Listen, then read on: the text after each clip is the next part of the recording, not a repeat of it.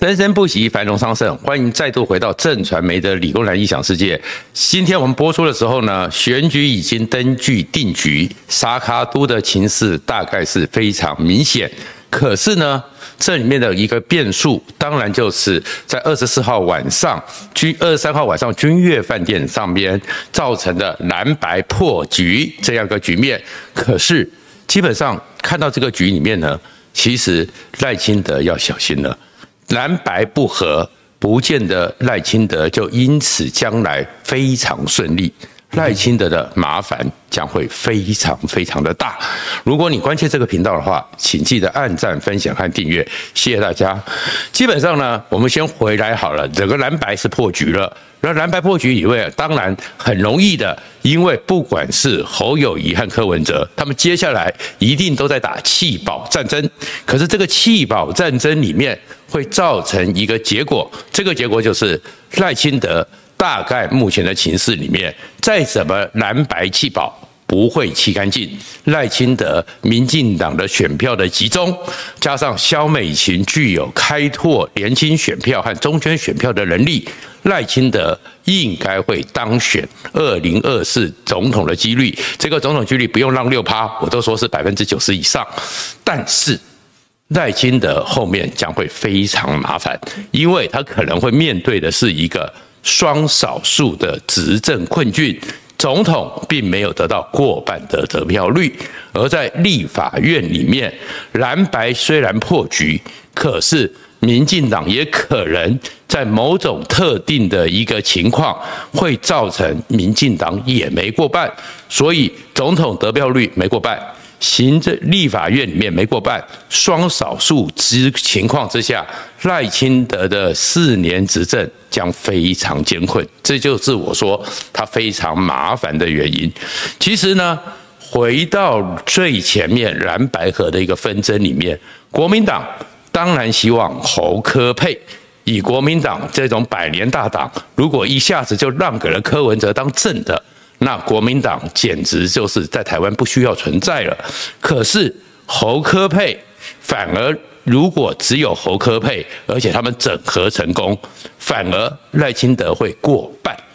赖清德过半之后，说不定连民进党的国会都有机会过半。那这样子赖清德反而会变成双过半。他执政会非常容易，他会觉得说，黄创校你在讲什么？怎么听起来这么复杂呢？我们来分析一下给大家看。其实你从所有的民调里面来看，侯科为什么要和？因为他们两个人带有非常稳固的选票结构。柯文哲是在四十岁以下。侯友宜是在六十岁以上，而柯文哲在六十岁以上，因为他的很多的人品、人格、行事作风，基本上不会被资深的公民所欣赏。而侯友宜的那种不会讲话，然后那整个缺乏魅力，然后整个那个形象不会有中间选民和年轻选民的青睐。所以，如果侯柯硬配，你会出现一个状况：柯文哲的选票群，我们也从所有民调里面，他们是非常看不起国民党的，非常不屑国民党的。他的选票群会造成一个结果，这个结果就是柯文哲的带有的那些年轻选票，真的侯科配不会全部给侯友谊捡到便宜，因为侯友谊会让柯文哲的选票投不下去。那柯文哲的这些投不下去，要么就是不投。要么就转给赖清德，那转给赖清德，当然民进党也会跟着获利。那如果不投的话，国民党很多区域立委是没有过领先超过百分之五的，这些选区少掉这五趴，加上国民党的选民的投票率一向投票意愿会比较低，说不定反而他们通通落选了。所以我会说，这样的情况，侯科配其实本来就是个错误的策略。你从选票结构来讲，侯科硬配配出来的结果，其实赖清德过半，民进党也有机会。目前他们比较把握，加上不分区是五十席，如果再加上侯科一配，搞不好就减到几席。而且侯科一配，民众党根本就被消灭。民众党原来有五到八席，甚至八到十席的不分区，可能也会被消灭。反而民进党从抢不需要抢救黄玉川，黄玉川第十四名一定有机会成为不分区立委。好了，如果柯侯配其实才应该是选整个数字上，如果从科学来看，赖清德最有威胁的，因为柯文哲的选票是刚讲的四十岁以下，如果柯当正，侯当副，柯的选票不会跑。然后他也可以带动民众党的部分区选票，而侯友宜那些资深公民、长期的国民党的坚定的支持者，过去三四十年的投票实证里面，他们会含泪投票。他们当然很难忍受柯文哲，很受不了柯文哲，但是含泪投票是这些六十岁以上的侯友宜原有选民会支持的。如果这样子情况之下，反而。会比较稳固柯侯的既有选票基础，那当然也会帮助到整个国民党的区域立委。不过他们也会有损失，因为中间选民可能会不能接受柯文哲。那中间选民会不会转到赖清德？赖清德和萧美琴只要有点努力都有机会。这是这个局面。那但是现在呢？因为他们两个分手了，分手之后会产生一个新的一个局势。这个局势里面，就是因为国民党呢。现在就看柯文哲都要准备打非绿的弃保战争，而这个弃保战争里面，整个情绪里面，国民党的核心支持选民现在的内心的情绪已经不是下架民进党为第一优先，他们的内心情绪是消灭柯文哲为第一优先，因为整个过程中他们就觉得被柯文哲耍了，被柯文哲玩了。柯文哲实在是欺负他们，欺负够了啊！这是他的选民心情。可这样一个选民心情，其实对选举来讲，未必是对国民党有利的，因为这变成一个台湾选举，今年的选举到了一个更荒谬的一个情况：蓝白合不成，但是蓝绿却有一个共同的共识，他们的共同敌人都叫做柯文哲，而且国民党。现在为了巩固这段时间里面所流失的、所看不起他们的选票，全力会打柯文哲，全力封杀柯文哲，想要抢先站到弃保的制高点。可是，在这全打柯文哲的状况之下，全台湾民进党在打柯文哲，因为民进党和柯文哲有十年恩怨，他们的情绪上很不很难看到柯文哲，他们不能不发泄。说国民党也在打柯文哲，柯文哲变成两方被打，两方被打，柯文哲当然会很辛苦。可是不要忘记了，柯文哲的基础选民里面，很多人是对现状不满的，是对目前的台湾社会是有挫折感的。那柯文哲是他们发泄的对象，柯文哲变成是一个发泄的一个出口。当蓝绿都打柯文哲的时候，柯文哲当然不会当选。但是他反而会变成是一个讨厌民进党、不屑国民党的代言人。这个情况之下，反而会让他在最近这段时间里面，政党配票所流失的被加回来。如果柯文哲因此这样子撑到百分之二十左右的支持度，民众党的不分区可能就是八到十席了。而这里面呢，他又为什么安排了黄国昌？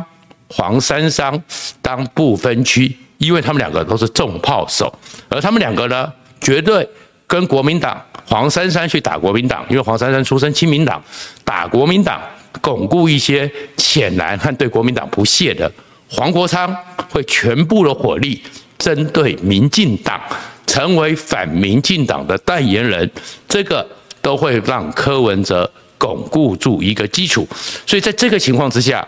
其实，整个状况里面，民进党就会非常辛苦，也会可能造成只要民众党八到十席，其实只要八席，三党不过半，因为有三个人选，赖清德大概会有四十趴到四十五趴的得票率，但是没有过百分之五十，双少数。就会是赖清德未来四年里面执政时候的一个困局，现在是这个赛局里面一个新的一个变数。那那个一个状况为什么会出现呢？其实我们知道，在公在商气管行销里面有个理论叫做蚕食理论。蚕不是那种我们那个变会变成蛾的那种蚕丝的蚕，就是很残，就是剩余的那个残余的残。蚕食理论是什么呢？通常每一个产品在市场上都想要达到最大的市占率。那怎么达到最大市占率？你的产品够好。你的价格够优惠，你的那个工人够多，大家都喜欢要你。这个叫，可是有很多时候，别人产品就是没你那么好，技术就没有你那么先进，创意创新就没有你那么强。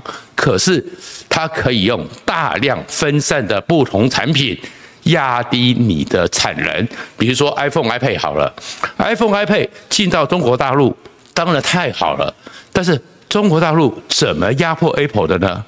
小米、华为、OPPO 这么多的不同类型的产品出来，结果你会发现，他们虽然跟 Apple 比起来都不是第一名，可是因为有这么多分散的选择、分散的产品，最后 Apple 的总市占率是被压下来的。这在公共行销里面有很多时候也是这样子，如果你单一的两个产品对撞，那赢者为王。但是如果有多重的分众产品，其实本来应该最强大的，反而会被分食掉了市场。所以这场选举里面，现在沙卡都这会造成是这个情况。那至于郭台铭呢，他已经呢。是在最后的一个最后的钉子户了。坦白讲，在这个局里面，不管他，因为我们在录的时候，他的传出可能会不选，但是没有做出正式宣明。但是只要郭台铭有不选，他就完全没有影响力了。但是如果郭台铭还要去登记，他的最后三到五趴，当然会影响蓝白最后钉子户的一个弃保。不过在整个大局里面，郭台铭只是某一个变数。不是主要的一个局，那回来了，这蓝白到底出了什么状况？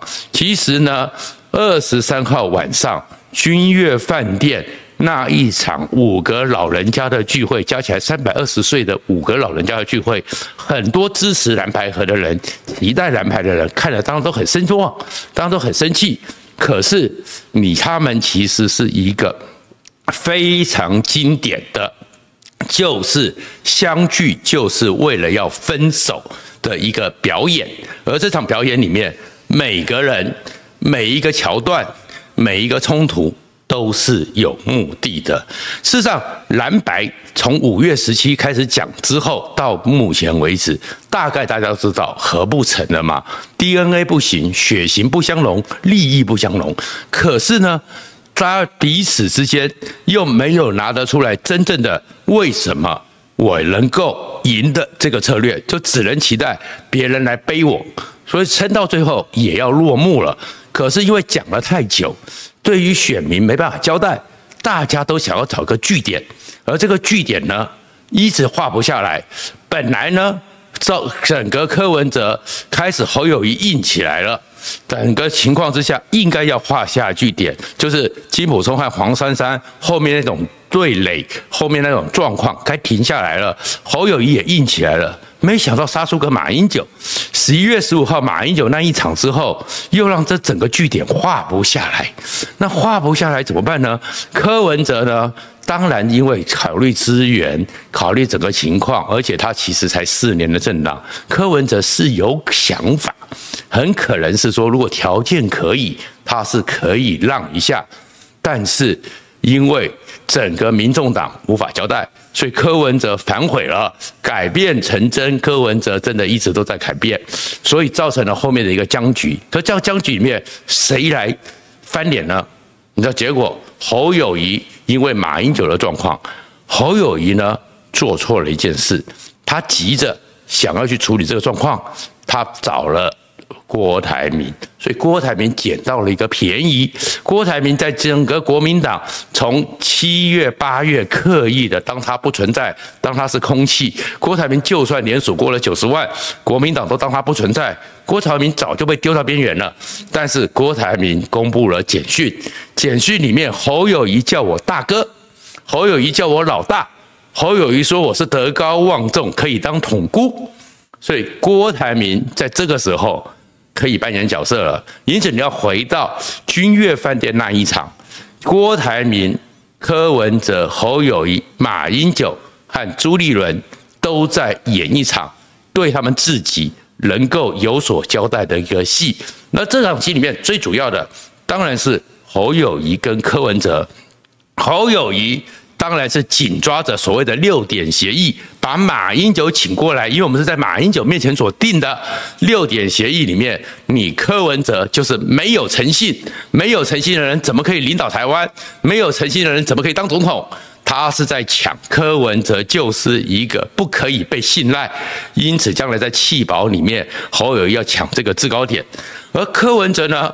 也知道再去纠纠结那个他当天签下的那个协议，他其实是说不过去，所以他用耍赖的方法，你国民党耍老千，柯文哲就耍无赖，所以呢，他就一样的从十五号到后面的反悔，一路在纠缠，说这个民调已经没有意义了，我们不要谈这个民调，然后后面直接铺出来一句话，所有的民调里面没有讨论误差范围，你都输，你就是不会赢。柯文哲在强调的就是侯友宜，你就是不会赢。然后呢，你就是需要让人，你就需要别人让你，你需要别人背背你。我可以背你，但是你打得过赖清德吗？侯友宜、柯文哲也在创造，侯友宜就是不行。只有柯文哲才有战力，才有爆发力，也是在抢这个弃保的制高点。而这里面呢，马英九看似最可怜。坐在那边当人形立牌，可是事实上，马英九这个人形立牌值得，因为马英九呢曾经是国民党局长上下最期待的国民党的最后的独生子，所以二零零八年在期待之下，马英九七百六十五万票拿回了国民党的江山，可是八年下来之后。国民党彻底失去江山，马英九的中间的很多作为，对于国民党的很多人才欠缺培养，国民党陷入了整个衰落。所以，其实你到深南地区，马英九就已经是最后的独生子。变成失去江山的败家子。马英九卸任之后，其实国民党也不太想理他，只是说啊，尊敬一下。但是这一次，他被捧出来当神主牌，证明了国马英九还是国民党的神主牌，他也算赚回来了。至少国民党每个人对他表面上都要把他当成神主牌一样的崇敬。而郭台铭，其实在这场局里面，郭台铭是报了仇。也吐了一口，他累积将近半年的一个怨气，所以你会看到郭台铭一开始的时候，突然之间在蓝白已经在纷扰之间的时候，抛出了他所谓的那个通话记录，里面直接标出来，你侯友谊叫我大哥，你侯友谊叫我老大，你侯友谊叫我做统姑，这是什么意思呢？就是。因为先前的时候，侯友宜是每天拿着关公，情绪勒索郭台铭，江湖在走，信守要有。你国民党是没人甩过郭台铭，你朱立伦是下的党纪，任何人跟郭台铭在一起就要党纪处分。郭台铭完全被国民党扫地出门，然后他又被共产党施加压力，富士康双查。然后你郭台铭在这么艰困，曾经是国民党最大的资源提供者之一，其实可能是国民党没胆场之后最大的资源提供者，变成是这么的冷酷对待，那郭台铭心中当然怨了。好不容易用了各种手法，九十万的一个联署，国民党还是把它当成是空气。结果今天你来了，所以柯文哲也希望找郭台铭的一个协助，然后因为郭台铭至少有资源，郭台铭的隐形陆军可以对柯文哲有帮助，所以柯文哲一直积极的想要拉拢郭台铭，所以郭柯一起合作演了一场戏。你会看一开场的时候，郭台铭就要在君悦，就要说他是主人，主人的意思就是你们要承认我是大哥了。你们终于承认我是大哥了，然后呢，要强调是三个人谈，然后如果你们两党谈，我就不玩了。那是什么意思？你们一直靠跨包包看不起我，现在我也有门票，你们有政党门票，我有联署门票，我们三个人是平起平坐。他是在强调这件事情，然后对着朱立伦完全不客气。大家都知道那个二五三八号。媒体也讲了，君悦的那个房间六十七平，怎么可能放不下两张椅子？朱立伦，你是不那个没有受邀请的，这不速之客，房间订不到。朱立伦，你没有位置。最后还让黄世修，黄世修最后一句突然来讲了，哎，五月的民调，郭台铭都不计较了，其实就是在控诉。朱立伦，你五一七是怎么侮辱了郭台铭？而朱立伦当然知道他会面对这个，所以派了他的核心爱将林涛去吵架，然后抓到这个机会，反正今天这个局就一定要破，所以朱立伦就愤而起身，带着人走，散会，画下句点。所以每个人都在演一个戏，而演这个戏就是为了将来的吵架本。然后现在吵就这样吵下去了，但是民进党千万不要看戏，因为刚刚讲的。蚕食理论里面，他们虽然最后市场各单一的市场占有率都不会超过民进党，不会超过赖清德，但是蚕食之下，赖清德和民进党真的要去想办法，因为你们很可能都是双少数，未来四年政局不会因此而平顺。谢谢大家。